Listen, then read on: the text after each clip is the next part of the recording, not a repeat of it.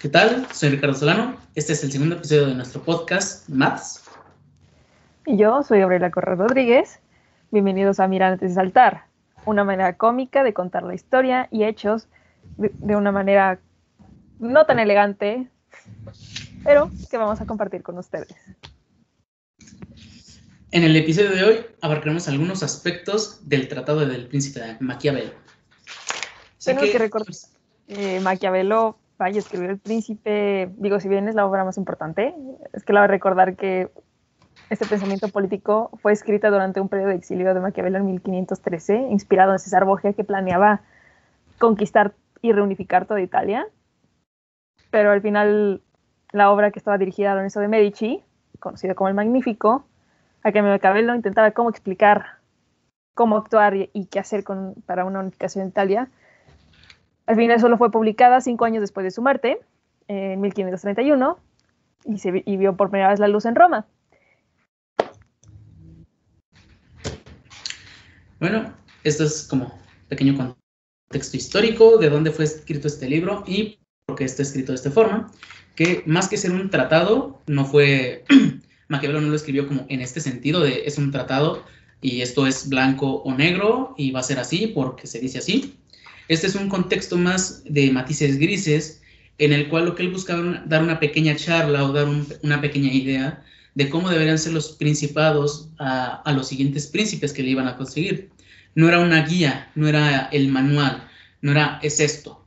Era más un, si algo te sirve, si algo te es útil, por favor tómalo y aplícalo en tu estado, porque con ello yo sé que hice un buen trabajo. Por eso nos empieza a definir distintos tipos de principados, así como distintas formas de tomar el poder, así como distintas formas en las que surgen estos, estos territorios. Eh, para empezar, tenemos que él define que existen eh, en esencia dos tipos de principados, así de, a manera, a grosso modo, son dos los principales, que son los hereditarios y los nuevos. Los hereditarios, como bien se dice, son heredados de la familia. Ya está la familia como precedente que ya tuvo el poder, tiene el poder aún y le va a suceder el poder al hijo. Esto lo vemos mucho en las dinastías de, de Occidente o de Oriente, corrígeme. Eh, y lo vemos también en eh, todas estas estos reinados que aún existen de eh, Reino Unido, la Gran España, que realmente aún existe este tema de la familia real, que por ser una sangre noble o sangre azul, llamada así, eh, ya simplemente por nacer en esa familia, ya tienes asegurado que vas a tener poder, que vas a tener un territorio que en algún momento tendrás que dominar y tendrás que eh, subordinar sobre ellos. Ellos van a estar abajo de ti. Esto a grosso modo de los principados hereditarios. Y de los principados nuevos, eh, los define como estos principados que realmente o no tenían, tú no eras el que tenía el poder, básicamente. Llega alguien externo a ti y toma el poder. O simplemente eres una comunidad en la que dices, ok, necesitamos una forma de gobierno, ¿a quién le damos el poder? Pues decidimos dárselo a un principado, si es el caso. De esto, hay distintas formas en las que pueden surgir.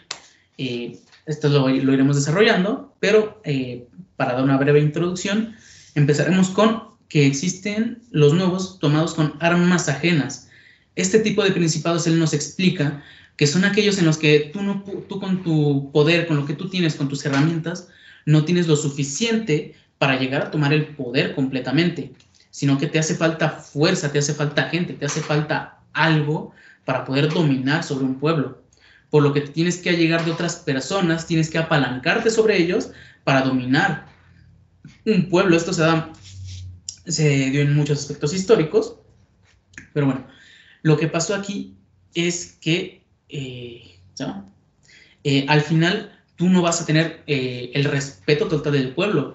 ¿Por qué? Porque al final estos eh, llamados varones, no, no, no, del término masculino, sino del término, eh, ¿cómo se llama? De la corona. Estos términos que se dan en base a la corona, este título nobiliario, por así decirlo, será que tú eres un varón, tú tienes poder, tú tienes personas a tu cargo y tienes una fuerza militar excelente. Entonces, por eso me allego a ti, ayúdame a conquistar este territorio y nos lo vamos a dividir en el aspecto de ganancias, de ellos van a producir ahora para nosotros y nos van a respetar a nosotros. Pero lo que pasa en, este, en esto es que pues, eh, al final los súbditos de este territorio van a respetar a varios, no solo a ti, que es lo que no se busca en, principio. Se busca que te respeten únicamente a ti. Y tenemos el segundo tipo, que es con las armas propias, tomar territorios con armas propias. Esto es llegar a un territorio con tu propia fuerza, con tus militares, con tus propias armas, y eh, someterlos a tu voluntad. Este dice que es un, es un poco más deseable, porque aunque es más costoso al principio, es más redituable a largo tiempo. ¿Por qué? Porque al tomarlo con tus propios medios, ok, todo lo que salga después de este territorio va a ser 100% para ti. Todas las ganancias que se obtengan, todos los productos que hay dentro, se convierten tuyo de manera inmediata y no lo tienes que repartir entre nadie. Y vas a obtener una mayor fuerza de forma inmediata porque todos ya son súbditos tuyos inmediatamente y no tienes que dialogar o debatir con nadie sobre cómo llevarás el, camino de este nuevo pueblo, cómo llevarás su, su administración, su seguridad, todo, todo es decisión tuya. Es un poco más complicado por el tema de que debe ser propio, debes de tener la suficiente fuerza militar para poder eh, subordinar a este pueblo, pero es más redituable a largo tiempo. Y tenemos dos contextos más que son los libres y los subordinados. En los libres tenemos que son estos pueblos que ya por sí mismos ya se sentían, ya los dejas por así un poco libres. No les das, eh, ya cuando los están debajo tuyo, bajo tu yugo, los dejas un poco libres, les das un poco de cuerda suelta para que hagan y deshagan a su manera, siempre y cuando se te siga respetando, siempre y cuando aún estés tú presente como eh, una figura autoritaria. Es un poco lo que pasa actualmente con Canadá y Reino Unido, que sí, Canadá es muy independiente y lo que nos guste, pero aún en muchos de esos cuadros está la reina. Aún existe esa pequeña subordinación de que sí, está mi ministro, está mi tal, está todo esto, pero a ver, acá arriba está la reina, no nos va a faltar, acá está Chabelita. Entonces, ¿es libre Canadá? Sí, pero aún existe este pequeño aspecto de que aquí está la reina y no me la mueves, no me la tocas y me la respetas. Y los otros son subordinados, que es cuando ya llegas, ya dominaste, los vas a subordinar a ti. ¿Por qué? Porque vas a decir, son míos. Lo que pasó básicamente con la España y la Nueva España. España llegó y dijo, aquí es Nueva España y de aquí soy y todos ustedes son míos. Tú ya no tienes eh, lo que sea que haya sido aquí, ok, ya no lo eres. ¿Por qué? Porque ya eres mío. ¿Por qué? Porque yo lo digo o porque le perdí permiso al Papa y me dijo que sí, que estas tierras son mías y pues ya. Y eres un subordinado inmediato que estás, eh, funcionas como un esclavo para estos invasores que llegaron a estas nuevas tierras. ¿Quieres aportar algo? Sí, en esta parte que tanto estás hablando de, la Nueva España y cómo se juega todo esto, dentro de incluso no, esta, esta parte que tú dices, ¿no? Creo que también jugó un papel muy importante dentro de esta idea de la generosidad que, que la España antigua daba a la Nueva España, ¿no? Pero dentro de esta generosidad también está su avaricia y dentro de estos dos está la crueldad y la compasión que también se abran dentro del príncipe. ¿no? Esta idea de generosidad. ¿Por qué? Porque son generosos, porque están compartiendo su civilización con nosotros, ¿no? Porque están trayendo cosas que antes nosotros no teníamos. Claro que, pues, una vil mentira, porque, pues, ahí entra la parte de la avaricia, ¿no? si bien la avaricia, obviamente, es un gesto muy humano, podemos decir, la generosidad, que es, por un lado, suele ser tenida por buena, pero a la larga resulta perjudicial, ¿no? Si se vuelve avaricia. Entonces en el príncipe tiene que, tiene que haber esta parte, ¿no? Pero siempre termina convirtiéndose en avaricia, ¿no? Financiar empresas, financiar guerras.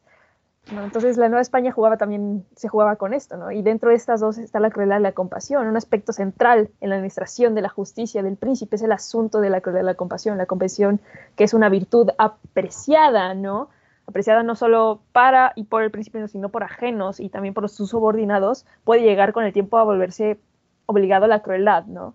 Que aquí sucede con la Santa Inquisición, ¿no? Como también hicieron que los pueblos originarios destruyeran sus templos y palacios para construir iglesias, para acabar con algo que ellos consideraban vil este, y nada civilizatorio, ¿no? La crueldad por su parte es la, la considera más efectiva, ¿no? Que la compasión, siempre y cuando sea bien administrada, no sé, no puede ser cruel porque sí, no, no puedes quemar gente nada más porque brujería, ¿no? Tiene que ser de una manera que les entender a la gente que, oye, yo te di compasión, tú buscaste esto. Mucha crueldad aplicada al principio, claro que ahorra crueldades futuras, ¿no? Mientras que si prefiere ser compasivo desde un inicio, es posible que se tenga que cometer más y más crueldad para conservar el Estado. En este caso, lo que tú hablabas al principio de, bueno, lo que comentábamos de Estados Unidos y con Reino Unido, y tú decías a Canadá, aquí pasa lo contrario, ¿no? Reino Unido, cuando, se, cuando Estados Unidos se vuelve una colonia del Reino Unido, pues los tratan con compasión, ¿no? Con mucha generosidad al principio. Cuando Estados Unidos dice, las 13 colonias dicen, güey, no me estás dando la oportunidad de yo tomar mis decisiones y me estás dando impuestos donde yo no tengo voz y voto, pues oye, no. Y que hace Reino Unido, el Reino Unido manda a un montón de soldados y tratan con crueldad al pueblo estadounidense. Digo, los nativos americanos siempre han sido tratados cruelmente y pues, ¿qué se le puede hacer ahí?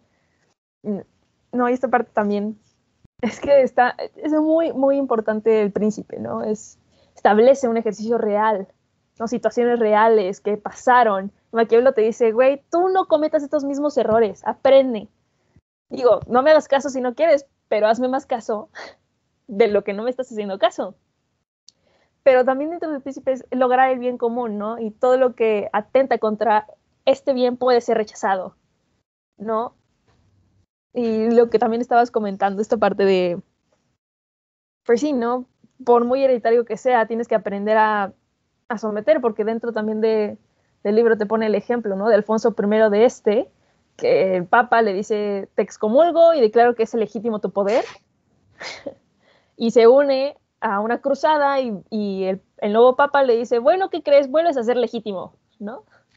Entonces es un juego de tira y daca y tienes que aprender a jugar con eso. No, no cualquiera puede darse el lujo de ser amado y temido al mismo tiempo. A veces solo, eres, solo es ser amado y a veces solo es temido. ¿no? El gobernante no puede ser cruel ni actuar, ni actuar al margen de sus propias leyes. Debe combinar virtuosamente la fuerza, pero también la crueldad.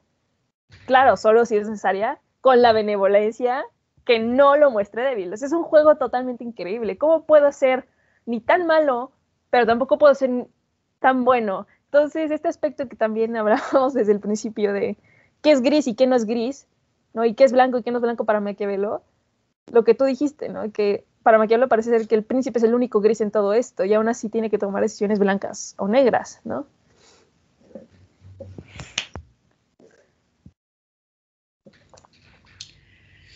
Exactamente, son estos aspectos en los que eh, a la luz de, a la luz, muy simple, eh, parece que todo es blanco o negro, pero se nos están olvidando estos matices grises en los que el príncipe tiene que aprender, justamente como mencionas, a dominar al pueblo y hacerlo de tal forma que pueda mantener el equilibrio entre decir sí me respetan, pero también me adoran en este sentido, entonces no me odian. Tienes que sacar estas conclusiones, porque si me respetan, pero me odian, ahí ya estás mal como príncipe, porque ya eso ya te está conduciendo a que te van a dar la cabeza en poco tiempo. Cambio, si te respetan y eres, este, tienes poco de mano dura, pero aún con eso eres amado, ok, estás haciendo buen trabajo. ¿Por qué? Porque estás dominando tu territorio, pero a la vez te están respetando y si te están amando, entonces no te están odiando. Esta es la conclusión que él saca. ¿Puede ser temido? Sí, sí puede ser temido, pero nunca odiado. Eso es lo que debe ser un príncipe. El príncipe puede ser temido, mas nunca odiado, porque cuando es odiado, ahí es su perdición de este, del príncipe. Bueno, hacemos otro capítulo. Que, eh, capítulo cuarto, dos tipos de príncipe. Eh, básicamente lo que nos, nos, platica en esencia Maquiavelo en este, en este aspecto es eh, lo que venimos contando, ¿no? Que Maquiavelo no nos dice esto es blanco o esto es negro, nos dice esto es gris y yo te voy a dar las dos generalidades, te voy a dar el blanco y el negro y tú de ahí saca el gris. O sea, más, más que nada, o por eso no es un tratado, es una plática es que él te dice como, como una fábula a su nieto, le dice, mira, aquí está esto y si lo haces va a pasar todo esto, aquí está esto y si lo haces va a pasar todo esto. Y de ahí tú puedes ir sacando tu conclusión de cómo te puedes dirigir. Si voy a tomar, hacerlo con armas ajenas o con armas propias, si los voy a dejar libres o si los voy a dejar subordinados. Todos esos aspectos son los que Maquiavelo va poniendo para que el príncipe vaya eligiendo por sí mismo. Más nunca le dice, haz esto, mi estimado príncipe. Eso nunca se lo dice porque entonces es también una figura de autoridad suprema y no se puede. Maquiavelo no es eso. Maquiavelo simplemente da recomendaciones de cómo podría ser llevado el principado. Y con lo que nos dice que hay dos tipos de príncipe en esencia, es que eh, es el cómo están, cómo son vistos por, por sus súbditos, por los inferiores, y es en el que está eh, solo, que él llegó solo al poder que tal vez no, arrastra, puede que arrastre a su familia detrás, que sea hereditario, o puede que no, puede que sea un principado nuevo que él dominó con armas propias. Entonces, él llegó solo al poder. La gente que está abajo lo ve y dice, ok, él ya me dominó, ya me arrasó, me destruyó todo, pero me dejó lo necesario para subsistir y me está dando chance, vamos a ver qué onda. Y le voy a tener respeto, ¿por qué? Porque entonces, este vato, yo me sentía grande. Yo me sentía grande en mi antiguo estilo de, gobierno. Ya, vi que no. Ya vi que un güey, con sus puras, con sus estrategias, llegó a dominarme con sus armas y estrategias de él. Entonces digo, ok, este está pesado. Entonces, me conviene seguirlo. Porque si ya me dominó a mí, después él me puede instruir para dominar otros territorios y que ellos estén luego abajo de mí. Yo estaré abajo de él siempre pero lo voy a respetar, al menos por este aspecto, de decir, fue mérito propio que él esté en este poder, que él haya llegado a esta posición, es un mérito eh, totalmente propio, lo cual es importante para la vista de la gente, porque es el reconocerle de, de este aspecto de, ok, es, llegó solo, nadie me lo puso encima, o me lo pusieron encima, pero ya llegó, como haya llegado, pero llegó solo. Es su mérito este dominio. Entonces, vamos a tener que respetarlo porque ya me demostró que sí los tiene grandes y que lo logró.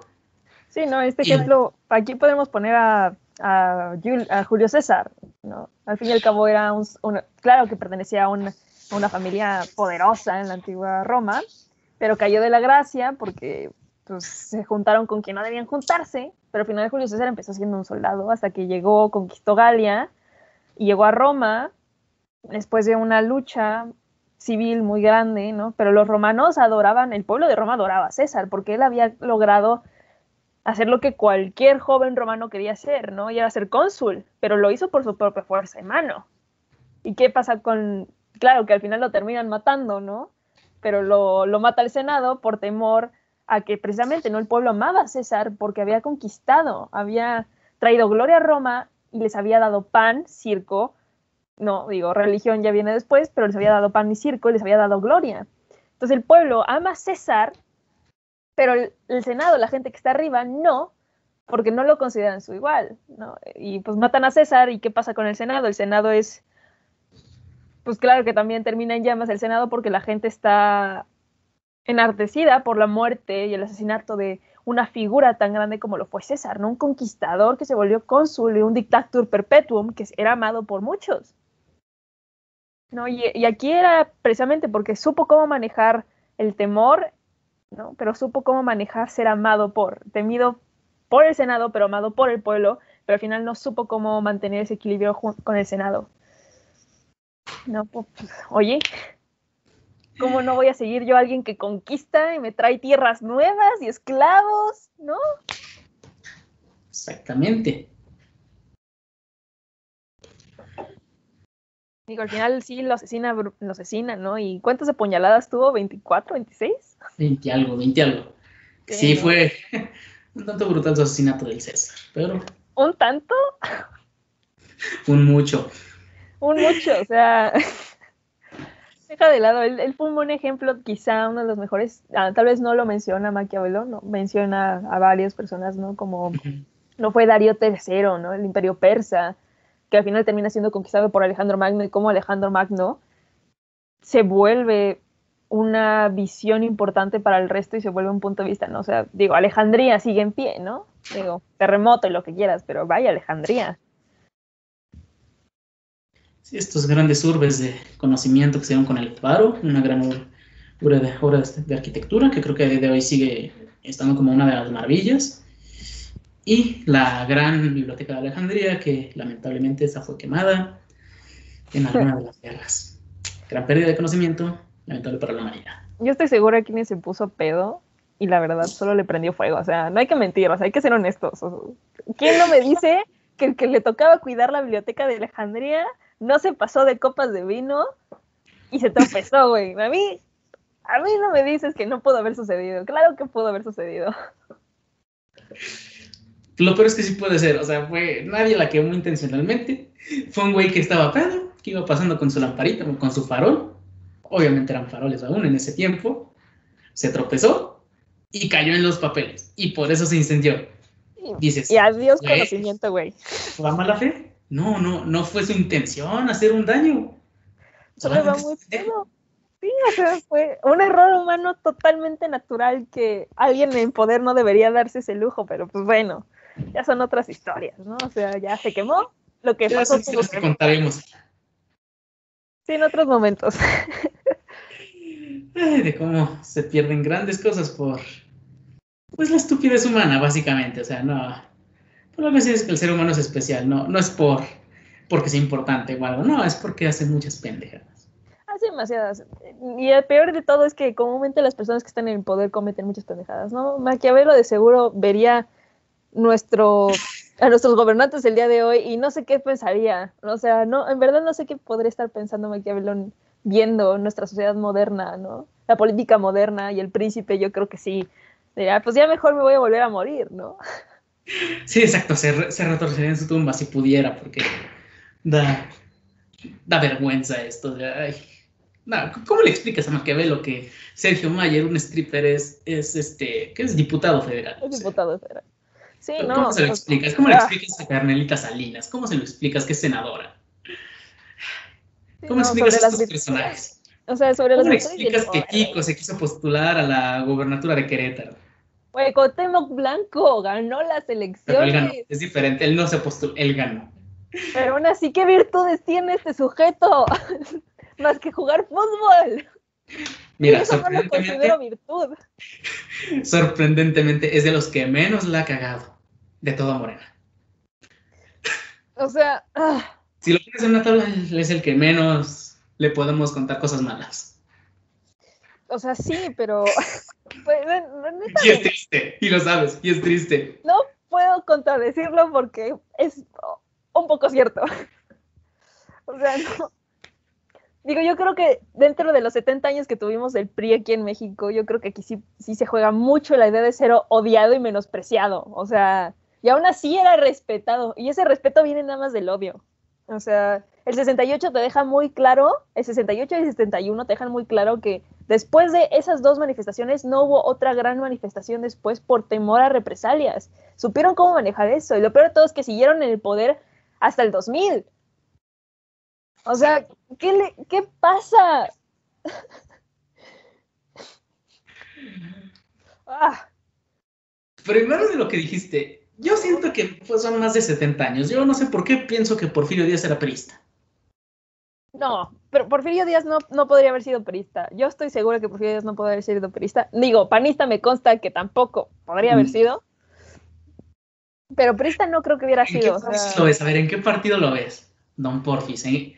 Imagínate la boleta de elección. ¿Dónde está Porfirio Díaz? ¿Qué color es? Chale, no, es que para empezar Porfirio Díaz también es otro, es un buen ejemplo también de, pues de las fortalezas, güey. O sea, Maquiavelo, Maquiavelo yo creo que hubiera estado un poquito orgulloso de Porfirio, solo que Porfirio se volvió un poquito dictador. Poquito, güey, o sea, nada.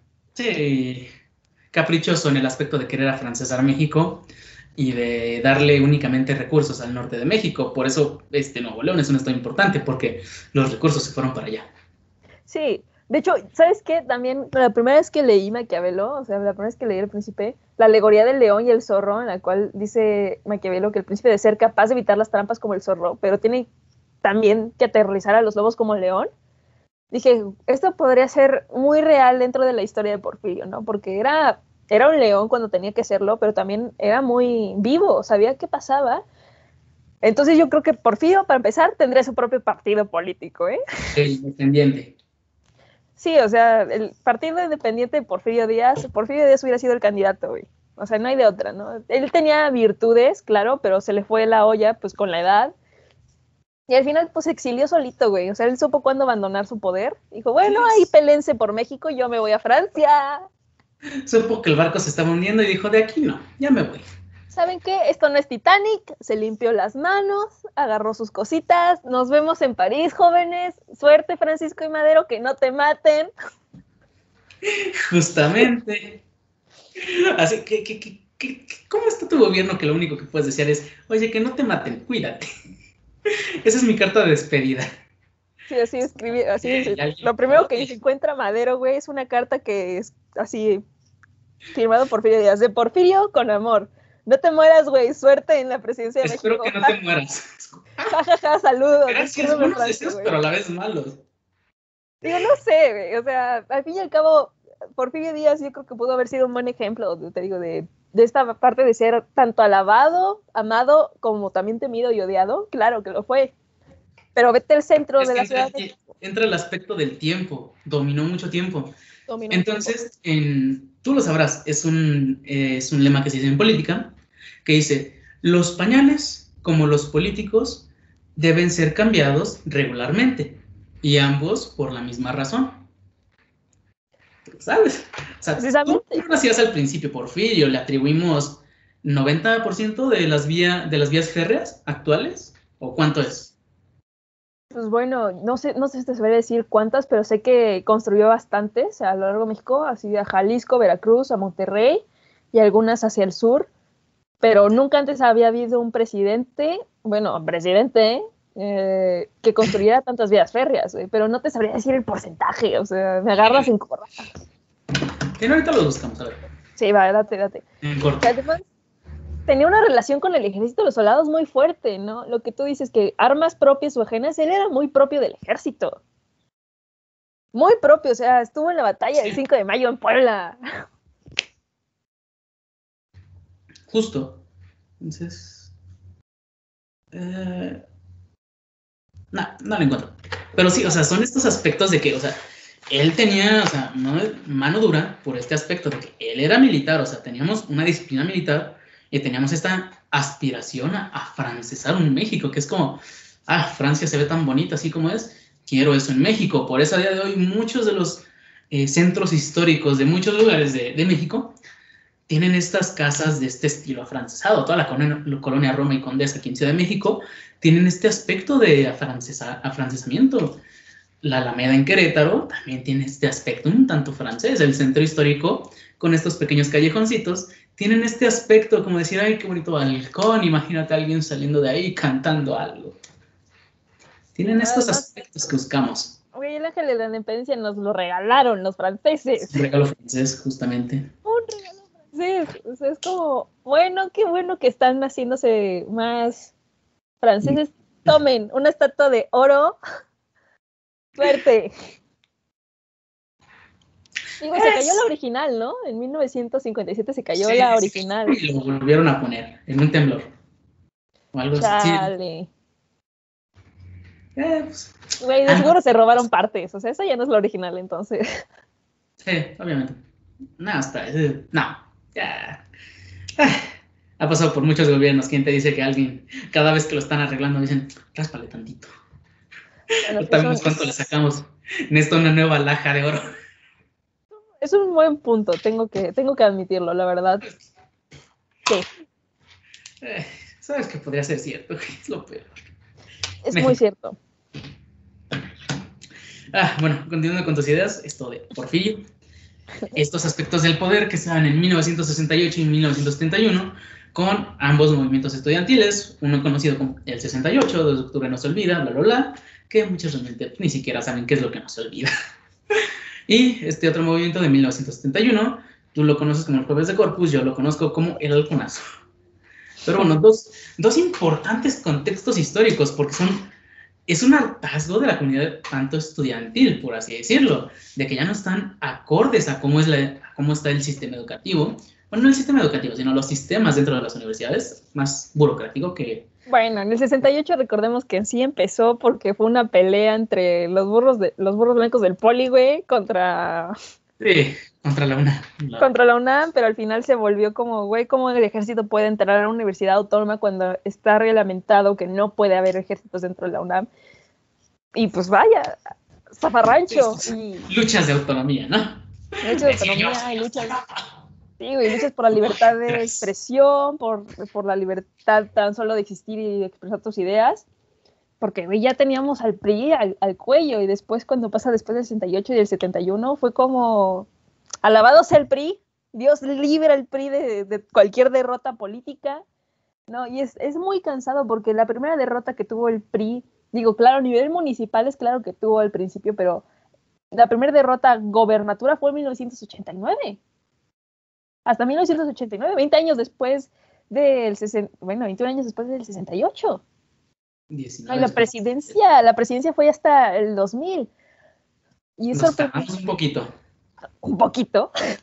Bueno, también se contribuye que se dice que se dice que se robaron algunas de la grande, ¿no? Ya ves que se nos cae el sistema.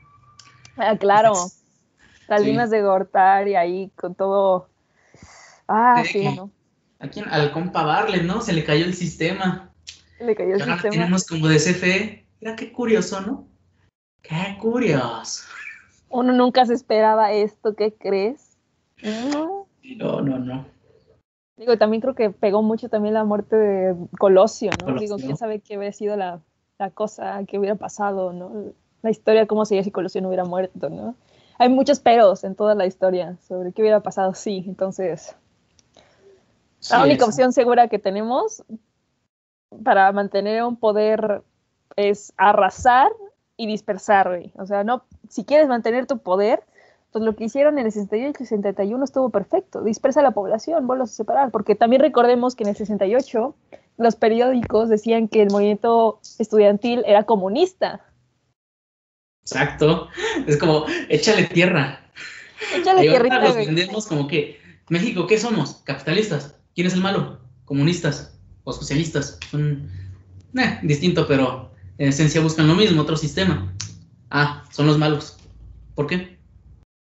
Porque son los contrarios. Porque son los contrarios. ¿Y por qué son malos? Porque son los contrarios. Y ya por eso son malos. Sí, en efecto. Sí, precisamente. ok, no te la pensaste mucho, ¿verdad? No. Y por eso los atacamos. Y justamente son estos dos aspectos que nos hacen recordar, eh, olvidar y recordar algunas cosas. Porque eh, si, es bien cierto que en 1968 y el 71 funcionaron muy bien para controlar un poquito más México, para que no soltara el poder. Tenemos el hueso aún y lo voy a mantener hasta que yo quiera. Son aspectos en los cuales sí se dispersó la población en el aspecto de decir, no, es que ya no hagas nada porque ve, si mandaron militares y si mataron gente. Entonces, eh, ya bájale de huevos a tu revolución, a tu chingadera y media, bájale de huevos, porque sí puede pasar algo. Fue este miedo que nos inculcaron en la población, que les inculcaron a esa población. Pero son estos aspectos de decir, wow, ok, si puede pasar algo, si hay represalias, ok, entonces bajita la mano, ya después vamos viendo cómo lo hacemos. Sí, claro. Son estos aspectos en los que controlaron un tanto la población con este temor de que te maten. En los dos, el movimiento militar y el paramilitar de los halcones, que es, posteriormente se desintegraron y eso es lo que recordamos únicamente, más que nada el 68, y algunos lo confunden con el 71, pero nos hizo olvidar que algo que te había comentado en algunos audios. Un premio Nobel de la Paz de México. En 1968, cuando se dan estas Olimpiadas, o fue el Mundial, fueron las Olimpiadas. No, fueron, fueron Olimpiadas, de hecho fueron las Olimpiadas de la Paz aquí en México. Justamente, tenemos este movimiento totalmente violento y después tenemos unas Olimpiadas de la Paz en México y olvidamos este Premio Nobel de la Paz que es de, te dije, ¿de quién era? Es de 1967, este se firma de hecho también en el tratado, fue el Tratado Tlatelolco, pero no me acuerdo muy bien quién, quién es el que conserva De Alfonso García Robles, José Alfonso Eufenico Nicolás de Jesús García Robles, diplomático mexicano galardonado en 1982 como en el Premio Nobel de la Paz que dices, wow, ¿y por qué no nos acordamos de este premio? muy simple, porque nuestra memoria se olvidó del Tratado de Tlatelolco. El Tratado de Tlatelolco que busca eh, eliminar, bueno, eh, fomentar el desarme nuclear de toda América Latina y el Caribe. Entonces, como tuvimos estos dos acontecimientos, nuestra memoria mexicana se olvidó de este gran reconocimiento y solo recordamos el Premio Nobel de Literatura de, de Gabriel García Márquez pero nos olvidamos de este que es muy importante, que es, wow, es el reconocimiento de la paz, de que México hiciste algo muy bien por la paz del mundo. Es un tratado que promueve no tener armas nucleares, porque justamente, eh, para ponernos en contexto histórico, un año o dos años antes de la creación y la formación de este tratado, teníamos la crisis de los misiles en Cuba, que se le llamó así porque fue, tenemos misiles soviéticos en Cuba apuntando a Estados Unidos y yo estoy muy hipócrita, güey. Eso, era, eso era muy hipócrita de Estados Unidos, porque ellos también tenían misiles en Europa apuntando a la Es que si yo lo hago está bien, pero si me lo hacen a mí está mal. Recuérdalo. Sí, o sea, eh, comprendo el porqué, pero si tú vas a responder con o sea, si tú empezaste con violencia, ¿qué esperabas? ¿Que te respondieran con flores? No, la única manera de mantener a dos potencias al margen es que ambas potencias estén equitativas de poder y de miedo mutuamente, porque digo, al fin y al cabo todo, casi todos odian a Estados Unidos, porque ¿quién no odia a Estados Unidos? Pero la única manera en la que puedes competir, güey, es como, ah, tú pones armas nucleares en mi frontera, pues yo te hago lo mismo. Justo, pero, fue distinto, es como, ah, no, no, no, no, ya me lo estás haciendo a mí, no, no, no, no, no entiendes por dónde va, ¿no? O sea, si yo lo hago está bien, si me lo hacen a mí está mal. Pues oye, ¿cómo no? Si son los amos y señores del planeta, según sus ojos, solo ellos son los únicos que pueden intervenir, son los únicos que pueden declarar guerra, son los únicos que pueden decir sí o no en la ONU. O sea, les vale, ¿no? O sea, ellos saben que tienen el poder, ¿no? Y es, además, no, es, no es un poder compartido, son absolutistas. No, no adquieren no, no adquirieron por gracia de nadie este poder, se lo adueñaron, ¿no? Detentan un poder con una seguridad increíble. Digo, todos los imperios terminan cayendo, pero es increíble el poder absoluto que tiene Estados Unidos. Y pues esta parte del Premio Nobel de la Paz lo olvidamos porque el miedo fue tan grande, fue aún más grande que la benevolencia, ¿no? Que, que todo lo que nos dicen. Al fin y al cabo el miedo nos hace olvidar cosas también muy buenas, porque nos priva de. No, aquí ya no hay nada bueno en ese sexenio. No hubo nada bueno porque siempre solo sucedió lo malo. Nos borramos de eso porque nunca nos dejaron ser, porque nunca nos dieron benevolencia, siempre nos dieron palos y golpes. Exactamente. Y aquí entran estos sentidos un tanto, como lo dices, de hipocresía, tanto de Estados Unidos, pero algo más bonito que es como más sutil, los franceses. Es hermoso los franceses. Ah, porque, te digo, o sea, que Francia sí es, es un estado que aún tiene plantas nucleares, que las fomenta, porque es una energía un tanto más limpia, peligrosa, eh, si no la manejamos bien, ya vimos los resultados en Chernobyl y, y en México, si no manejamos bien la energía nuclear.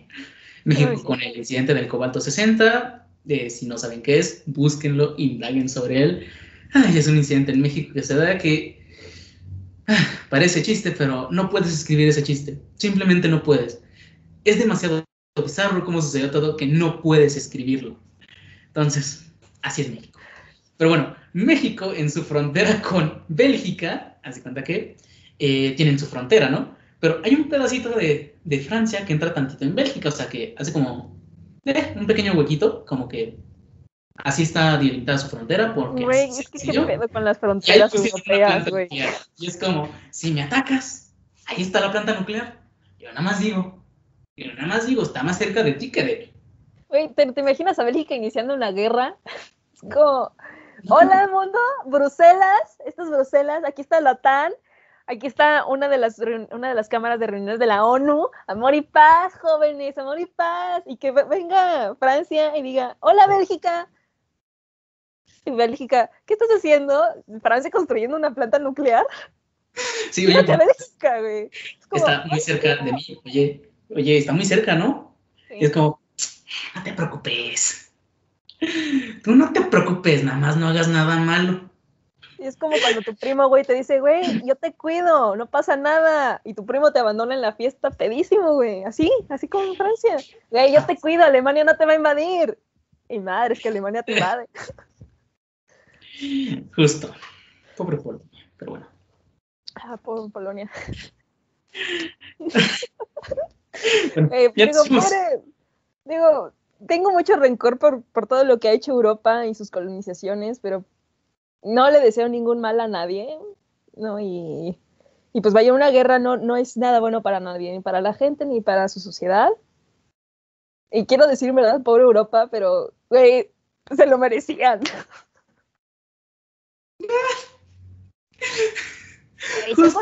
a ver, digo, sé que... No es nadie, pero tú ya hiciste peores. Güey, llegaron. ¿Y qué, qué, te dice el príncipe sobre esto? Ah, sí, oye, si quieres hacerte con el poder, tienes que arrasar, tienes que acabar, ¿no? Tienes que conquistar y aplastar sus religiones, sus principios, sus doctrinas. Y eso hicieron. No les dejaron nada. Digo, podemos pensar, no sé, como en Puerto Rico, que sigue siendo como una, digo, no es colonia, pero parece colonia. Es Estados Unidos, ajá. O sea, y no tienen, no son ciudadanos estadounidenses a pesar de que pertenezcan a Estados Unidos. Ellos no pueden escoger a sus dirigentes. No, digo, tienen su bandera, pero de ahí, ¿qué les queda? ¿Qué tienen ellos? Es un dominio increíble. Disque nombre. Tienen un disque nombre. No, pobre, pobre Puerto Rico, güey. Solo les queda su bandera y medio español. Medio, justamente medio. Ay, no.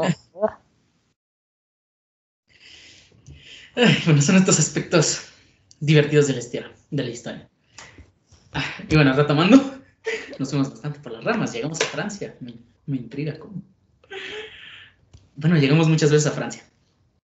Francia es, eh, digo, si todos los caminos llevan a Roma, güey, la historia siempre empieza en Francia y termina en Francia, a pesar de que estés en China y estés leyendo a Mao Zedong. En algún punto tocarás Francia, porque eh, algo tienen que aportar. Bueno, y el otro tipo de príncipe. algo, tiene, algo tiene que aportar Francia. Por un momento me imaginé, claro, cortar la cabeza a tus reyes. ¿Por qué no? Eh, es válido, es aceptable. Bueno, el otro tipo de príncipe es aquel que tiene a su lado a estas personas con título nobiliario que se les denominaba varones que tenían un poder militar. Entonces tenían armas, tenían un ejército a su mando. Entonces, ellos me pueden ayudar a conquistar, pero al final estos subordinados también van a ser sus subordinados. Por lo tanto, yo no tengo todo el respeto o toda la admiración que me gustaría que ellos me tuvieran a mí. Porque van a decir, pues sí, güey, sí nos dominó, pero pues a él sí le, le ayudaron, estuvieron de montoneros, así no se vale.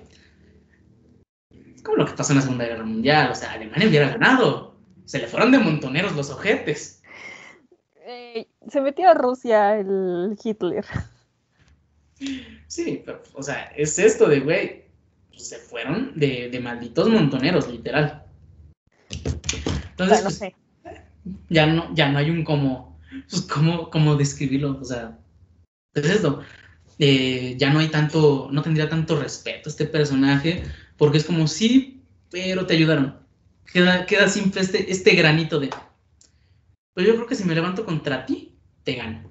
Yo creo que sí te rompo tu madre. Por el simple hecho de que me ganaste, porque me hiciste bola. Nada más. Pero tú, y tú uno contra uno, sí te gano. Entonces son estos aspectos que nos da Maquiavelo, sí. En un principio es mucho más fácil conquistar el territorio así. Pero a la larga te van a perder el respeto porque van a decir, van a ir leyendo su historia los jóvenes y van a decir, oye, pero es que nos conquistaron entre cinco y nosotros éramos uno. Yo creo que sí les rompemos su madre a decir, a que los jóvenes lean su historia y es que, nada más que vino un güey y nos puso en su madre y fue a puño limpio. Ah, no, se respeta, carnal, se respeta. Ya no hay tanto esto de un levantamiento de decir, güey, pues me voy a levantar porque yo sé que te gano. Y ah, con siguiente tema, eh, tenemos las eh, soberanías adquiridas por armas propias. Que bueno, esto, ya lo vimos. Eh, así lo vamos a explicar más. Eh, para empezar, tiene sus ventajas, ¿no? Por propias armas es esto de es mío, es mi mérito, es un mérito propio que yo tengo, que, ay, me encanta, yo me puedo explanar y me puedo sentar arriba de ti. ¿Por qué? Porque mira, te gané sin ayuda de nadie, te gané a puño limpio. Puede que no haya sido así, pero siempre queda Ponte yeso en la mano, güey, y métele un golpe y pues sigues ganando, güey, pero ya no es limpio. Exacto. Pero aún así queda que este aspecto de que sigue siendo una, una, eh, una victoria así más, más honrada que entre varios. Pero sus desventajas, ¿cuáles son? Que te va a ser muy complicado dominarlos y que tienes un alto riesgo de no llegar a dominar este territorio. Ese es el problema con, con pelearse de, este modo, de, sí, de esta forma, de decir, ok, va, le entro y va a ser a puño limpio. El problema es este, que al final del día puede que ganes o que pierdas. es esta la desventaja de que si no tienes realmente el, eh, el poder militar para poder ganar fácilmente, para poder decir, demostrar al otro estado, ya te gané, mira nada más como te gané, pues entonces vas a, vas a estar en ese riesgo de, ok, es que puede que pierda. Y si pierdo, me va a ver mal, porque voy a quedar debilitado. Sin, sin embargo, si gano, voy a tener mayor respeto porque todos ellos inmediatamente se vuelven mis súbditos. Todos ellos inmediatamente se vuelven hacia mí. Me van a responder a mí, a mí y solo a mí y a nadie más. Yo soy el único que voy a manejar sus vidas, voy a decidir lo que voy a hacer de sus vidas y no me importa qué es lo que ellos piensen. Yo voy a decidir por ellos porque al final de cuentas yo gané esto. Es mi, se puede ver así, es, es este, mi derecho, como le hubiera gustado a algunos presidentes, ¿no? Sabes, quizá esto también puede llevarse a cabo poniendo, por ejemplo, el Tratado de Versalles después de la Segunda Guerra Mundial. Aquí vemos esto de vencedores y vencidos, de me vale madres si puedes o no pagarme a mí, Alemania, pero vas a pagar. No importa si tienes que matar de hambre a tu gente. No, y no me importa si tus ciudadanos y tu estado estés orgulloso por tu libertad y lo que quieras, perdiste, güey. ¿Me vas a dar estas zonas? me vas a pagar X cantidad de dinero y te vas a reducir tu, militarismo casi el 70% me vale. A ver cómo le haces, no me importa. ¿No? Y, y, está muy pesado porque al fin y al cabo, ¿qué sucede? Sí lo debilitan, claro, pero también recordemos lo que tú dices, ¿no? Es muy difícil mantener el control, ¿no? ¿Por qué? Porque sigue siendo Alemania, es muy orgullosa y tiene una historia no tan larga, pero la tiene. ¿no? Y si bien al principio fue relativamente difícil de adquirir este tratado a lo largo del tiempo que pasa, ¿no? Alemania se vuelve más apagada y termina también por generar una Segunda Guerra Mundial. Justamente, la cual combina en estos dos aspectos de, ya ganamos, ok, ¿quién ganó? Eh, se dice que Estados Unidos y los aliados, todos sabemos que fue Rusia. En el fondo, muy importante en este dominio de, esta victoria. Sabemos que Rusia tuvo un papel muy importante. Por eso le dimos una Alemania. Al dividir a las Alemanias, dijimos, ok, yo me quedo con esta, le voy a imponer mi sistema, y tú te quedas con esta y le impones tu sistema. Al final de cuentas, pues, no fue tan buena idea, porque terminó desangrada desde Alemania por mucho autoritarismo y que, pues, como no eran rusos, pues se les desconocía y eran eh, eh, inferiores inmediatamente. Sí, incluso hasta el día de hoy todavía podemos ver, después de la caída del muro de Berlín en el 89, en el 89 todavía podemos ver estas desigualdades. O sea, la Alemania del Este no es la misma que la Alemania de, del Oeste. O sea, no son, no, no son las mismas. ¿no? Se puede ver, y por mucho que los alemanes digan, no, es que estamos unificados, güey, no lo estás, ni física, ni emocionalmente, ni psicológicamente lo estás. ¿no? Es una población muy dispersa. Digo, claro que Angela Merkel, mujer que adoro y admiro y lo que quieras, hizo un excelente trabajo como canciller, como primer ministra alemana. No, y supo cómo mantener, era muy virtuosa, esta mujer era muy virtuosa. No, supo cómo mantener a Alemania, pero incluso tú puedes llegar a perder a la, Alemania que tú quieres construir, ¿no? Y es muy curioso esto porque ya no es un príncipe y ya no es alguien en poder quien rompe, sino es alguien desde abajo que lo rompe, ¿no? Exacto. Exacto, o sea, es tu misma población quien se está rompiendo, o sea, que a pesar de que ya, ya no son diferentes, ya son lo mismo, ya estamos todos bajo el mismo yugo, pero ellos siguen diciendo, no, es que tú eres del A y yo soy del B. Y ya, te callas. O sea, se sigue haciendo la distinción de, este, los dos estudiamos en la misma escuela. Sí, pero es que yo soy del A y tú eres del B. Ya somos diferentes.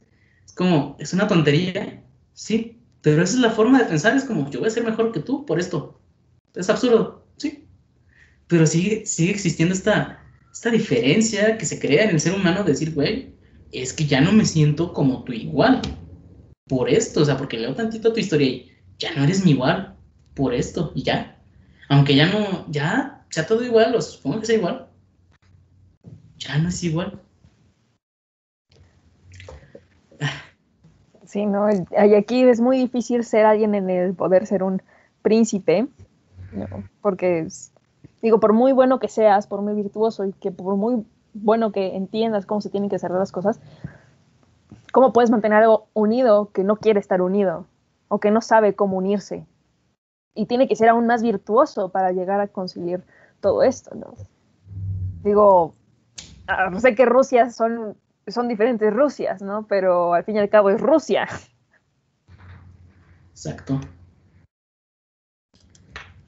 ¿Cómo lo logras, no? Es unificar este aspecto. Sí, no, es, complicado. Es muy complicado, por eso Maquiavelo nos plantea las dos cosas para que elijas tú como príncipe eh, qué hacer, porque él no tiene la respuesta correcta, él tiene respuestas. Depende de tu pregunta que le haces, qué respuesta te puede dar. Y siguiente tema, principados nuevos con, con fuerzas ajenas y fortuna. Ah, aquí dentro de la fortuna también implica un poco esto de los hereditarios, porque fue una fortuna que tú hayas nacido en este lugar y que gracias a ello tengas todo esto todos estos militares a tu mando y hagan lo que quieran, con que tú solo muevas tu dedito. Pero no, estos principados son son tan impresionantes porque es como, ok, son un poco más complicados de controlar por este aspecto de que es ajeno. O sea, no eres tú solito, no. Hay más personas que van a tomar decisiones sobre este territorio y obviamente en ese, entre estas personas puede haber discusiones, puede haber variedades y lo va a complicar todo, lo cual en algún punto puede llegar el, este, este punto de quiebre en el que realmente saben que digan, sabes que la chingada me voy a unir contra ti y estos cabrones los que me quieran seguir, órale, contra ti. Y ahí va a haber un problema porque es como, ok, ok, ya espérate, a ver, a ver, a ver qué pasó, de, de quién soy. Ya, dime de quién soy, yo ya no me ubiqué. O sabes qué, si yo los veo muy peleados entre ustedes, pues órale, pleito entre todos, ya, todos contra todos, y a ver quién gana. Se podría dar por este aspecto de que pues no es tu mérito, no fue un mérito propio, entonces no tienes este nivel de respeto y de adoración que vas a tener como si hubiera sido simplemente tuyo. Y sobre la fortuna son estos principados que van surgiendo en nuevos territorios que simplemente pues, dices, vamos a ver qué sale aquí, vamos a ver qué pasa, ¿no? Por la anécdota. Sí, es una aceptación de suerte, ¿no? Y de mala suerte. No, y esto creo que llega a incomodar, digo, yo no estuve presente y creo que nadie ha estado presente cuando Maquiavelo escribió esto, ¿no? Pero siento que incomoda a Maquiavelo, ya que escapa de toda lógica, ¿no? y no guarda relación con la calidad o la, o la estrategia. Entonces, ¿cómo, ¿cómo puedo yo predecir todo si existe esta idea de la mala suerte y buena suerte? ¿no? ¿Quién afirma que, que mi plan en verdad va a tener éxito? No, yo creo que los que estuvieron en la Revolución Francesa nunca pensaron que también les iban a cortar la cabeza. Esto no estaba en su plan, güey. Pero la fortuna, ¿qué les dijo? Oye, ¿qué crees? Este, unos güeyes dijeron que tú también querías una, nuevo tipo de, rey, em, no, no podemos permitir eso, este, pues cortamos la cabeza. Y pues les cortan la cabeza, ¿no? Y yo creo que nunca pasó por su mente que tuvieran mala suerte, ¿no? y es muy curioso eso, porque, o sea, en el arte del gobierno tienes un impacto dentro de la suerte y la mala suerte, ¿no? Y ni siquiera sabes si sí o no te va a tocar el cubito de la buena suerte o no. Es inesperado, favorable o desfavorable, ¿no? Y a todos les ha tocado en algún momento cometer o tener más bien que les pase esto, ¿no? La fortuna puede ser muy buena contigo o muy culera contigo. Justamente ahí. Son cuestiones de azar, del destino, de suerte que se dan y puede ser para tu beneficio o para tu maleficio. Todo dependerá de cómo se den las cosas. Eh, pero Eso respecto a estos dos tipos de, eh, de adquirir eh, pues los territorios, más que nada, de, de colocarte en el poder de cierto territorio. Ah, lo siguiente es de las cosas por lo que los, los hombres y especialmente los príncipes son alabados o censurados. Aquí es un tema que, vamos que ya habíamos tocado ah, antes de iniciar, eh, que realmente nos podemos venir al presente y pues, a épocas contemporáneas muy fácil porque eh, son estos aspectos de lo que puede hacer el, el, la persona en el poder, la persona con autoridad, y qué no puede hacer, qué está mal visto. Simple lo vemos eh, actualmente en, este aspecto del 68. Vamos a ponerlo así de simple. ¿Qué está bien? Ok, está bien que, gracias a este tratado eh, hay un premio Nobel de la Paz, lamentablemente olvidado, eh, y que está mal que metiste militares a universidades públicas. Entonces, hay cosas por las que no, o sea, que no deberían pasar, simplemente, que está mal que hayan matado a Colosio, que tenía buenas ideas, está mal. Güey, la fortuna, la fortuna jugó contra Colosio, tuvo mala suerte, güey. Exacto, pero Fue un líder con mala suerte, o sea, lo persiguió y, pues lo mataron, güey, mala suerte. Exacto, pero a día de, de, hoy, sin decir nombres, ¿a quién le echamos la culpa? A una persona que fue gobernante. Se la seguimos echando a una personita que fue gobernante que decimos, él lo mató. Puede que sí, puede que no. Hay, hay historias múltiples, se, se han contado. La oficial es que no fue él. Obviamente, la oficial nunca va a hablar mal, ¿no? Pero ya indagando dices, ah, sí pudo haber sido. ¿Por qué? Porque tenía ideas diferentes que podían beneficiar al pueblo, pero no al bolsillo. Entonces, pues cómo, ¿verdad? ¿Cómo? Entonces, son todos aspectos que van haciendo los gobernantes que eh, se las podemos o aplaudir o decirle, no, sabes que esto no está bien por todo esto, sabes que no está bien invadir, no está bien hacer esto. Todos esos aspectos por los que vamos censurando cada vez que vamos diciendo, ok, ¿me vas a hablar de feminismo? Te voy a censurar si hablas mal de ello. ¿Sabes que ¿Me vas a hablar de tal cosa? Ok, pero si lo tocas mal, que hay un tema muy divertido ahí en... No, no en, en, en la censura, más que, o sea, en la censura actual porque es de un video de, de TikTok que vi, que dice, a mí me censuraron un video y esto me demostró un punto, que actualmente, o sea, él lo pone a un nivel como de todas las personas, no de un gobernante, pero dice, yo subí un video en el que yo decía que los afroamericanos son violadores y asesinos de blancos. Y me censuraron el video. Entonces, eh, yo he visto muchos videos que dicen, los hombres son violadores y asesinos de mujeres. Y esos no los censuran. ¿Por qué? Porque actualmente está mal visto decir, no, es que eso fue racismo, eso fue racismo puro y duro. Pero si lo cambias ahora que el hombre es el malo como hombre masculino y la mujer es la víctima, dices, ok, eso ya te lo puedo aceptar, ya no lo veo mal. Son estos temas de censura que van con la ética muy pegados y que son muy divertidos porque dices, ¿Por qué me censuras algo que solo cambié dos palabritas? ¿Por qué me estás censurando esto? Es un tema muy divertido que podremos ver eh, en, el siguiente, es Hobbes. Sí lo podemos meter ahí. Sí, sí lo podemos meter ahí. Pero bueno, estos temas de, de la censura, de hasta qué punto puede llegar un político, hasta qué punto me puedo reír de él, Ahorita tenemos en Nuevo León al Fosfo Fosfo. nos podemos reír de él que...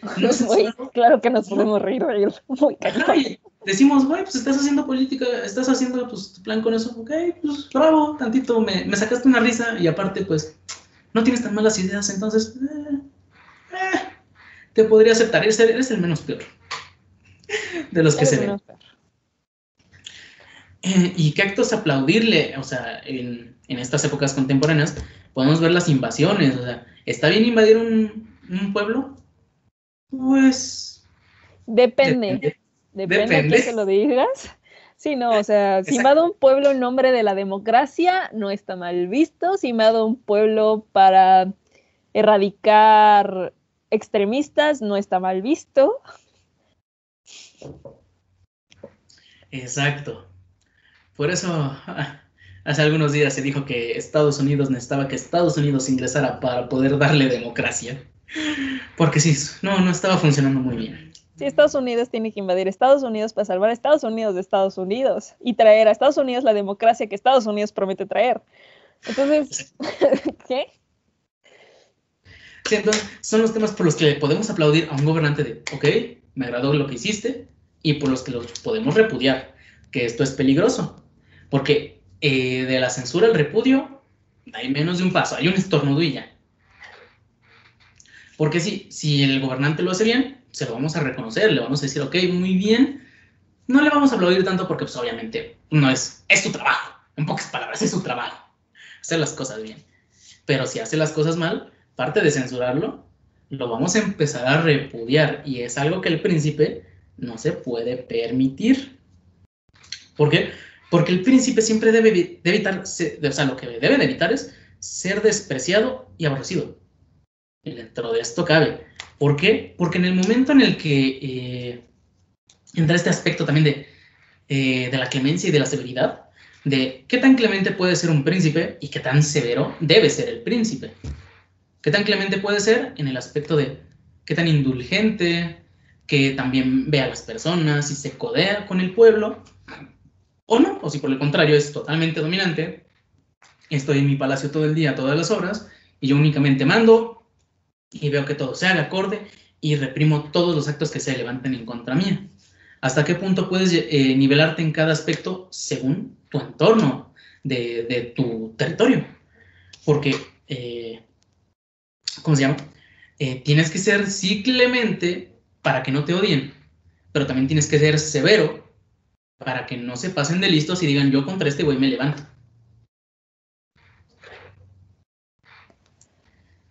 aún así, o sea, dentro de todo esto es... Ah, como, digo, claro que Maquiavelo nunca dijo la famosa, nunca dijo que el fin justifica los medios, jamás lo dijo, jamás lo dijo, incluso si buscan dentro del príncipe, jamás lo dijo. No. Tienen que leer entre partes, ¿no? Tienen, tienen que buscar esa parte porque no... Es una interpretación. Sí, o sea, plantea es una interrogante ¿no? sobre la estructura organizativa de nuestra sociedad, no solo de 1517, sino también actual, ¿no? La idea en la que nos permitimos comprender algunas cosas claves, ¿no? La política siempre implica dilemas, ¿no? Y el juicio sobre esto es contextual, ¿no? Y el bien común que tal vez no fue el mismo bien común de hace 10 años, no significa que en verdad sea común, no, no significa que suceda. ¿no? Nos enseña cómo, ¿cómo decirlo? Como jugar libres entre las reglas, ¿no? Dice, claro que dentro de las reglas también hay pasajes donde ya no hay reglas, ¿no? Tenemos que analizar fríamente, ¿no? Y mostrar juicios, ¿no? De una manera distinta al de la moral religiosa humanista, lo que mirar la política debe tener los pies en el suelo y deben quedarse el resto a margen. Y es muy es un manual para el buen gobernante, a pesar de que incluso no podemos decir que un buen gobernante termina gobernando para todos. Justamente, o sea, son estos aspectos que, sí, como mencionas, nunca dijo esa frase, es una interpretación que se podría dar en algunas partes del libro, en el que dice justamente estas, estas dos partecitas de qué tan severo puede ser y qué tan clemente y que debe, ser, debe evitar ser odiado. Entonces, ¿Qué tanto debo hacer para que no me odien? ¿Y cómo debo hacerlo? Pero es una interpretación muy rebuscada. O sea, no, no está implícito en el libro, ni siquiera no está cerca de decirlo en un mismo capítulo. esa frase es, se la inventaron mucho después. Alguien que dijo, yo creo que Maquiavelo dijo esto y, y alguien dijo, pues me conviene esa frase. Sí, entonces se va a usar. Pero nada más, no es una frase de él, nunca lo fue y nunca lo será. O sea, hay fines ilícitos y también hay medios ilícitos. Entonces es, ¿no? Y triunfar, y triunfar siempre, no importa cómo, y siempre tendrás la razón, tampoco es es mucho, tienes que leer mucho sobre esto y yo creo que nadie puede clamar saber al 100% todo el, al príncipe. Sí, y sobre todo es, es esta evolución de cómo se ven eh, hacer, las cosas. Justamente lo que mencionaste, de que a lo largo de la historia, pues la historia nos quiso hacer creer que lo correcto era legal, o que lo legal era, era lo correcto, y pues no ha sido así. Antes la esclavitud era legal. Entonces la violación entre cónyuges era legal. Entonces, estos aspectos tenemos que irlos cambiando, hay que ir evolucionando, y por eso se van viendo estos aspectos de que, ok, el príncipe tiene que ir cambiando sus modos para evitar ser odiado, para evitar que le digan, no, no, no, es que ya, ¿sabes qué tienes el ejército? Me vale, ¿sabes por qué? Porque el ejército, quieras o no, tiene familia y su familia es pueblo. Y si se levantan en contra, pues te van a ganar en número. Entonces, son estos pequeños aspectos que el príncipe debe, debe evitar y con estos modos de hasta qué punto puedo ser severo, hasta qué punto debo ser eh, clemente con mis súbditos para poder yo perpetuarme en el poder. Y bueno, ya lo mencionamos antes, los políticos y los pañales deben cambiarse regularmente, ambos por la misma razón.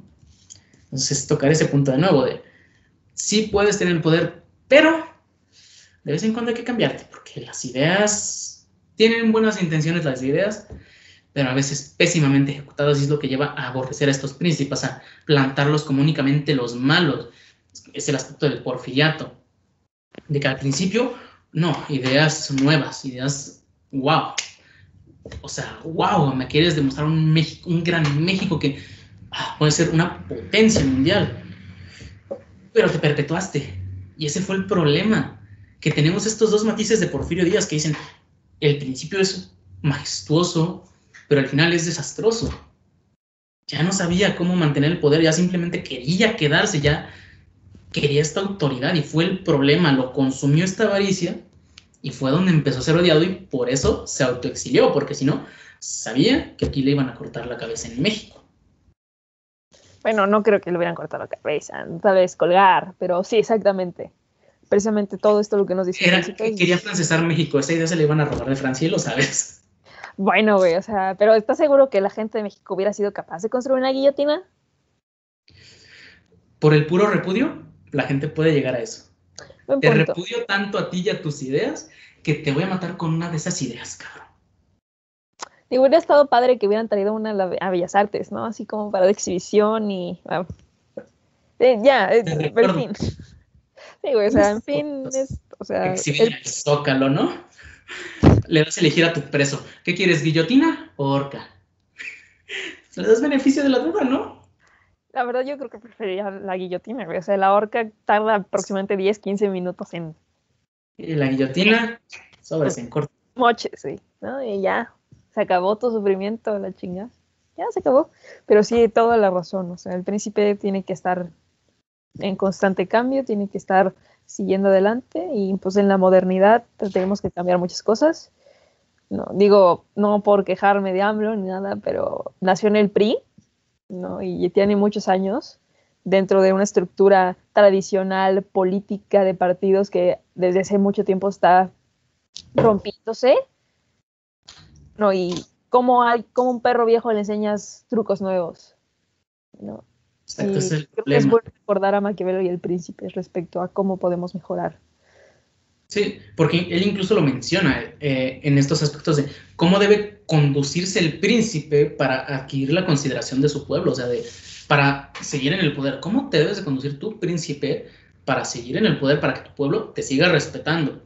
En momentos ser severo, en momentos ser clemente, en momentos soltar tantita rienda, en momentos sabes que vente para acá, es esta conducción que es cambiante, es evolutiva. Y lo mencionas con Andrés Manuel, es perista de corazón ese cabrón. Años en la política, después se cambió al PRD, un tiempo creo que en el PT y tuvo en varios partidos. Al final se hizo el suyo y se lanzó a la grande en el suyo, ¿no? El mejor afuera del mundo. Yo lo sigo así. Él sí es el mejor afuera hizo su propio partido político y se lanzó como presidente de su propio partido político. Es, mm, un gran afore. Ah. Pero esta evolución que justamente mencionas de trae los trucos de un perro viejo. ¿Y cuáles eran los trucos del viejo PRI? Pues empiezo a maquillar cifras, empiezo a mentir, empiezo a dar noticias falsas, empiezo a decir que tengo otros datos. Pero realmente, ¿qué pasa? Que nuestro contexto ha evolucionado. Que yo como este, persona ya te puedo preguntar, porque desde hace algunos años alguien me creó el, de Instituto Nacional de Transparencia. No me acuerdo cuál es. Pero es el de transparencia. Digo, güey, que por muy bonito que sea, el, hay muchas cosas aún, es lo malo. No, y todavía es un poco difícil, no quiero decir que, que, lo es, pero es un poco difícil todavía que te den un poco la información, te dan un poquito de vueltas, ¿no? Sí. Y al final te dan la información, claro que te la dan, el problema es cómo te dan la información, ¿no? Porque, vaya, lo que estudiamos no sirve. Sí, claro, o sea, nosotros se la entendemos por lo, que, por lo que estudiamos, ¿no? Y eso, incluso hay cositas que yo lo leo y es como, ¿qué estoy leyendo? Entonces, sal con alguien que no está estudiando esto o que ni siquiera está pasando en la universidad, ¿qué te va a ver? ¿Qué, te puede decir él? Exactamente. Estas, estas posturas de coherencia, de, a ver, a ver, ¿cómo me estás diciendo esto si no es coherente? La verdad, no es para nada coherente. Estos aspectos, por ejemplo, que en este aspecto actual que tenemos del coronavirus, me estás diciendo que eh, tanta gente ha muerto, pero si te vas a hospitales y empiezas a preguntar, empiezas a tener muertes por neumonías atípicas. Y que al parecer los síntomas son muy parecidos a los del COVID. Y que al parecer esas cifras superan el número actual. Y que dices, ok, ¿cómo lo vas a maquillar? Tenemos hace un año a Gatel diciéndonos, no, es que una postura desastrosa son 20.000 muertos. Era, era el desastre, era, era su Chernobyl, era el desastre. Era inimaginable 20.000 muertos por COVID. A un año después ya tenemos más de 100.000, o creo que más de 200.000, no sé, no, no, he visto las cifras actualmente. Pero tenemos más de 100.000 muertos por COVID. Entonces, 80.000 muertos después, ¿qué, ¿qué, tenemos? Seguimos con un güey que nos sigue diciendo que se está aplanando la curva, la cual nunca se ha aplanado y que este, siempre va al alza. Nos dicen que, tienen, que tenemos vacunas. Y después ves los contratos y dices, no tenemos vacunas. Después te dicen que solo vamos a comprar de Pfizer y vemos que ya está entrando la rusa y creo que la china. Sí, también. Son estos aspectos de que ya no me puedes mentir como pueblo porque yo veo noticias, porque yo veo mi entorno, porque yo, aunque sea mal informado eh, por parte de periodistas que tal vez no tienen los datos exactos correctamente como lo podríamos interpretar tú o yo que estamos estudiando algo parecido, eh, pero al menos dicen, eh, entró la vacuna rusa. Ya como te lo expliquen, es diferente, pero ya leíste no mames, pero es que me dijeron que solo iba a venir la de Pfizer, ¿no? La alemana. Pero ya entró la rusa. Tu gobierno te está echando mentiras y no te das cuenta. Son estos aspectos que antes se podían hacer porque la gente no, no se informaba o podías manipular los medios. Por eso se dice que Televisa siempre estuvo manipulado. Por eso Molotov tiene una canción que dice que no te haga bobo Jacobo, por Jacobo Jodorowsky. No me acuerdo cómo se apellida bien. Pero ese vato que manipulaba las cifras y era manipulado por gobiernos, porque era quien estaba en el poder. Actualmente con estos medios sociales, que realmente YouTube, cualquier persona puede buscar la noticia real e informarla otra, de, otra forma, ya está haciendo competencia. Y ya se le puede creer a esta persona porque tiene cómo demostrártelo. Entonces son estos aspectos de que tienes que evolucionar. Ya no sirve el, el escudarte en yo tengo otros datos, porque te van a decir, es que señor presidente, son sus datos de su gobierno. ¿Cómo que usted tiene otros? O sea, usted y su gabinete ni siquiera hablan entre sí. Y se lo han puesto, o sea, ya hay varios periodistas que le ponen ese, ese aspecto de, es que señor presidente, van tantos muertos de COVID. No acuerdo quién se lo hizo en noviembre, diciembre. Van tantos muertos. Dijo, no, es que yo tengo otros datos. Señor presidente, esto es de su gobierno del portal, su gobierno. Por eso, tengo otros datos. Es que, señor, se lo estoy debatiendo con sus datos de su gobierno. Tengo otros datos. Son estos aspectos de, ok, ya no me puedes mentir tan fácilmente porque ya te voy a dejar de creer con esta pequeña mentira. Si ni siquiera puedes debatir tus propios datos, si ni siquiera sabes qué está pasando dentro de tu país, pues estás mal, porque así vas a perder el poder. Porque realmente es, ya no puedo confiar en ti, ya, ya no me puedes mentir como hace años, que me decías una cosa, yo veía una cosa en Televisa y decía, ah, ok, va, la creo, ¿por qué? Pues porque es el único medio de difusión que existe, porque es el único medio que yo puedo conocer. Por eso lo creo. ya actualmente ya no, ya si buscas información de todo, hay mucha información que sigue reservada, pero pues, cada día se ha desbloqueado un poco más. Pero son estos aspectos de, ya no le puedes mentir al pueblo, ya no puedes eh, usar estos pretextos de ocultar información para el pueblo, porque el pueblo la va a buscar, ¿por qué? Porque el pueblo es chismoso, para empezar. y, bueno, y esta postura que tiene de que el pueblo es sabio, pues es una postura que yo veo totalmente errónea. Porque, o sea, si nos basamos en que el pueblo sabio, nos vamos a algo que está en estas épocas, ya casi Semana Santa, ya casi viene la Pasión de Cristo, eh, en la cual hubo un juicio muy importante, en la cual, bueno, ya ni siquiera fue un juicio, ya fue, mm, pasó el juicio, pasó el encarcelamiento, y le llevaron al César, a Jesucristo y a Barrabás. Y dijo, en estas épocas de Pascua, se, la tradición era absolver a un reo. Dijeron, ¿a quién quieren que libere? ¿A Jesucristo? Que es una persona que únicamente dije, yo soy el Hijo de Dios y les vengo a dar estas ideas de respeten al prójimo y llámense entre todos. ¿O Barrabás un delincuente? ¿A quién libero? Y el pueblo dijo, a Barrabás. ¿Ese es el pueblo sabio? Que no ha cambiado mucho, la verdad. Son estas, porque seguimos con estas ideas de, eh, de ser un... de llevarle la contraria solamente a una persona, de, es que si él me dice algo que no me gusta, para mí es el malo, lo que decíamos, capitalistas, socialistas. El otro es el malo. ¿Por qué? Porque es el malo. ¿Por qué? Porque es contrario a mis ideas. ¿Y ya por eso es malo? Sí. Es absurdo, es un, es un absurdo. No podemos seguir con estos matices de, con estos colores de blanco y negro. No. Tenemos que encontrar estos matices grises.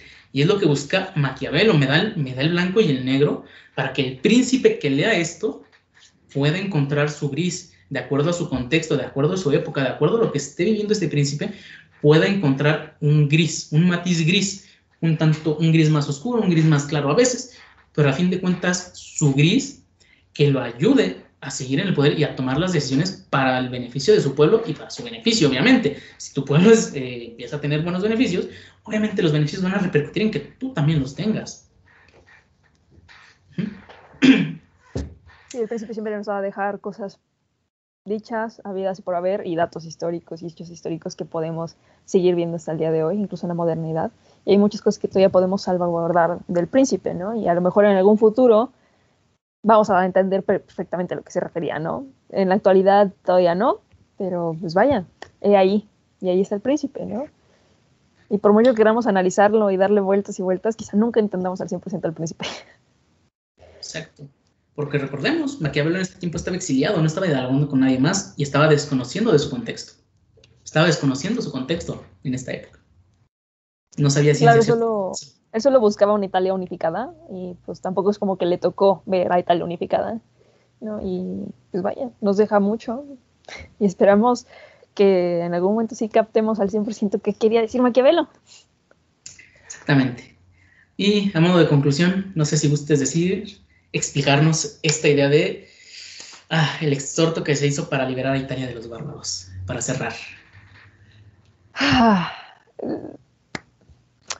Liberar Italia, es que está, digo, por mucho que yo quiera decir que nadie es bárbaro y que todos son bienvenidos en todos lados, claro que es 1500, ¿no? Es 1500 y esta idea de los bárbaros, había un temor real a que iban a acabar con la civilización, a que iban a, a violar todo lo que ellos creían correcto. Entonces esta, esta búsqueda de quitar y deja de lado sacar a los bárbaros de Italia, sino exterminarlos en cierto, en cierto perspecto, esta idea de el temor a aquello que no es como tú, el temor a quien no habla como tú, el temor a alguien que no se ve como tú, ¿no? Y el príncipe tiene que mostrar también su fortaleza, y no solo el príncipe, sino también el resto de la sociedad tiene que mostrar una fortaleza en contra de alguien que piensen que lo está invadiendo, lo que está acabando con ellos.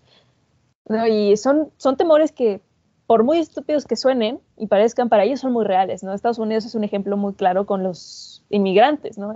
Los inmigrantes no son, no son ciudadanos, no son humanos.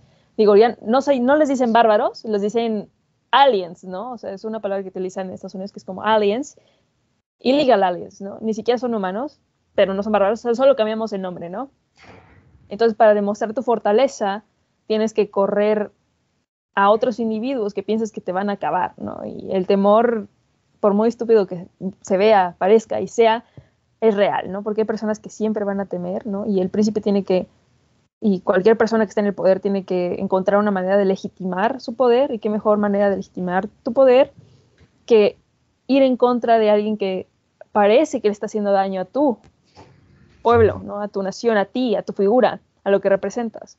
Entonces siempre, siempre tienes que mostrar fortaleza y tienes que acabar con aquello que consideras que es malo, pero que es malo. A tus ojos, ¿quién es malo, no? Un bárbaro que no habla tu idioma, que se viste diferente, que tiene un tono de piel diferente, ¿es menos humano? No, pero a los ojos de una persona de 1500, europea, italiana, claro que lo es. Y si no son mis esclavos, los tengo que correr. Y si no los corro, los tengo que matar. ¿no? Y los perseguiré hasta donde yo vea las montañas y ya no pasen en las montañas. Tengo que mostrar fortaleza y decisión frente a un conflicto que no puedo evitar.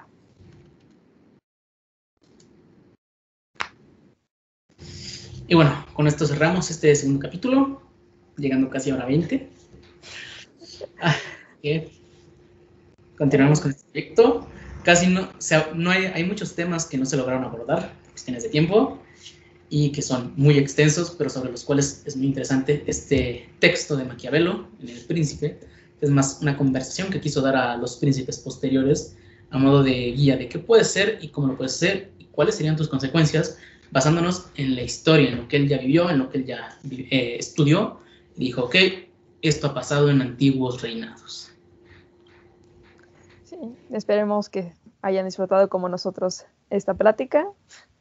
¿no? Y pues nos veremos la próxima semana. Esperemos que disfruten su tiempo, pasen lo chido, no tomen demasiado alcohol, tomen con medida jóvenes.